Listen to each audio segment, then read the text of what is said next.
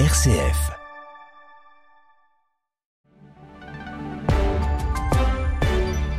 Il est très exactement 7h30, c'est l'heure du journal avec vous, Lucie Rispal. Bonjour Lucie. Bonjour Pierruc, bonjour à toutes et à tous. Une attaque au couteau et au marteau à Paris près de la Tour Eiffel a fait un mort et deux blessés samedi. L'auteur des faits a prêté allégeance à l'État islamique. Il était aussi connu pour ses troubles psychiatriques. Nous y reviendrons en début de journal.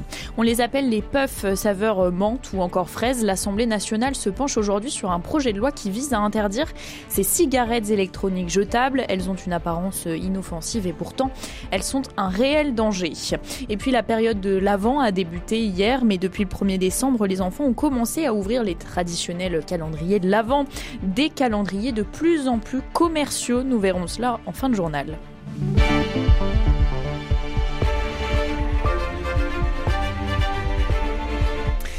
Il est toujours en garde à vue, l'auteur de l'attaque au couteau près de la Tour Eiffel au pont de Birakem, qui a fait un mort, un touriste allemand et deux blessés samedi, est un jeune Français de 26 ans. Armand M a été euh, interpellé peu après les faits et est actuellement dans les locaux de la section antiterroriste de la brigade criminelle de Paris. Il a prêté allégeance à l'État islamique dans une vidéo de revendication.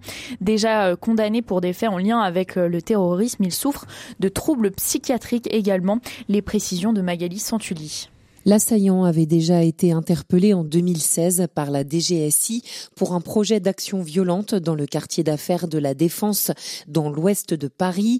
Fiché S est déjà connu des services de police. Il était également en contact avec Larossi Abala, tueur du couple de policiers en 2016 à Magnanville. Aussi en contact avec Adèle Kermiche, lui auteur d'un attentat dans une église de Saint-Étienne du Rouvray en 2016 également, condamné à 5 ans dont un avec sursis. Armand M était sorti en 2020 et faisait l'objet d'un suivi avec mise à l'épreuve selon le procureur antiterroriste. En plus de son islamisme radical, il était connu pour ses troubles psychiatriques. Après son arrestation près du pont de Birakem, l'assaillant a déclaré aux policiers qu'il considérait la France comme complice de ce que faisait Israël à Gaza.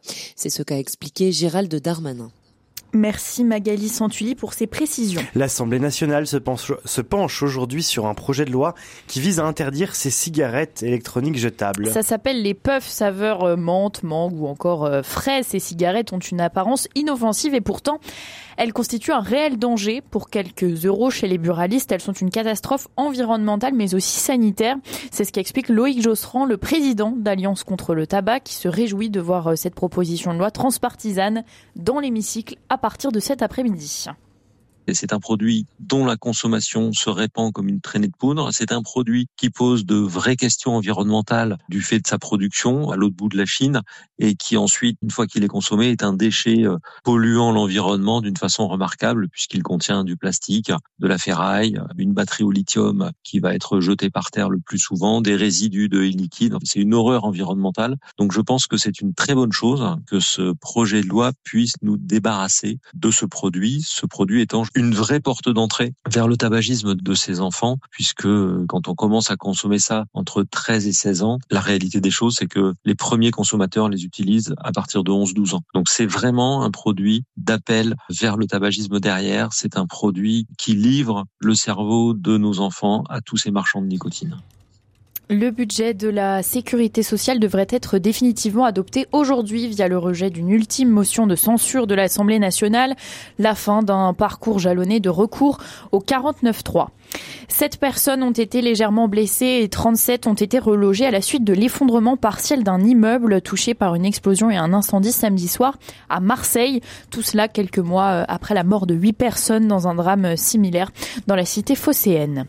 Huit jeunes hommes euh, soupçonnés d'être impliqués dans le violent passage à tabac du jeune Yuri à Paris en 2021 sont jugés à partir d'aujourd'hui devant la cour d'assises des mineurs de la capitale à huis clos pour le second procès de cette euh, affaire révélatrice des rivalités entre bandes.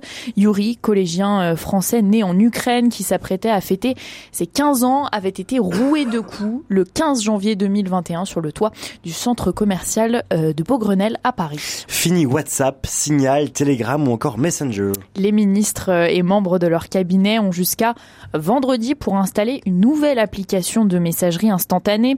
Elle s'appelle Olvid. C'est la première ministre qui a donné la consigne la semaine dernière. On vous en parlait dans une circulaire adressée adressée au ministère. Les précisions avec Grégoire Gindre au nom de la souveraineté technologique, Olvi des Français, mais aussi de la cybersécurité.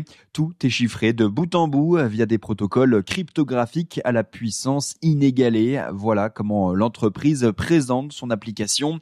Certifiée par euh, l'Agence nationale de la sécurité des systèmes d'information, Olvid se présente comme l'application de messagerie instantanée la plus sûre du monde, elle qui assure ne collecter aucune donnée. À l'inscription, aucun renseignement, ni numéro de téléphone, ni adresse mail, ni date de naissance n'est demandé. Créée à Paris par deux experts en cybersécurité, la start-up se fait connaître en 2021 lorsqu'elle accueille 80 000 nouveaux utilisateurs. Conséquence, souvenez-vous des nouvelles règles de confidentialité adoptées par WhatsApp. Puis, euh, peu à peu, elle s'impose comme la messagerie instantanée de référence en matière de sécurité. Depuis 2021, euh, l'application est utilisée par le RAID et à partir de vendredi donc, obligatoire dans le téléphone de tous les ministres et de leurs collaborateurs. Une obligation qui intervient neuf mois après l'interdiction des applications récréatives comme le réseau social chinois TikTok. À l'international, Israël a mené de nouvelles frappes sur la bande de Gaza malgré des appels pressants à protéger la population. L'armée israélienne fait elle aussi état de roquettes tirées depuis Gaza. En parallèle des affrontements qui ont repris, Washington affirme continuer à travailler avec Israël, l'Égypte et le Qatar sur les moyens de prolonger euh, la trêve humanitaire à Gaza. Tout cela dans un contexte politique et militaire compliqué côté Hamas. La branche militaire du mouvement à Gaza s'autonomise, s'indépendantise de la branche politique à Doha négocie euh, les accords que l'autre devra appliquer. Les explications de Jean-Claude Lescure, il est professeur d'histoire contemporaine à l'université de Cergy. Écoutez-le une autonomie euh, forte de la branche militaire, au point que certains analystes se disent que la branche politique au Qatar n'était même pas au courant des préparatifs de Sinoir. Et c'est un des éléments là qui inquiète également pour l'après car quel interlocuteur pour Israël? La branche militaire continue de prêter une oreille euh, à la branche politique. On est dans une organisation euh, héritée euh, des, frères musulmans, donc qui pratique un cloisonnement depuis sa fondation en 1928 extrêmement importante en petites cellules. Mais il y a aussi une organisation extrêmement verticale dans laquelle le, le chef demande, les hommes appliquent, et il n'y a pas de débat à l'intérieur.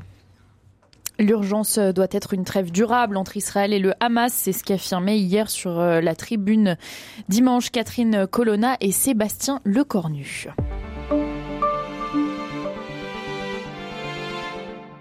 La période de l'Avent a débuté hier, mais depuis le 1er décembre, les enfants ont commencé à ouvrir les traditionnels calendriers de l'Avent. Des calendriers de plus en plus commerciaux, ils s'éloignent de plus en plus du sens premier de l'Avent. L'association Les Apprentis d'Auteuil a voulu cette année revenir aux fondamentaux tout en restant moderne, Jean-Baptiste Labeur.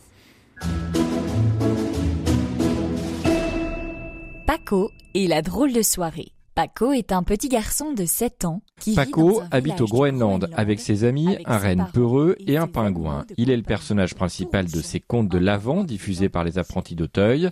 C'est Nicolas Kiriakour, responsable de la collecte des dons au sein de l'association, qui a eu cette inspiration.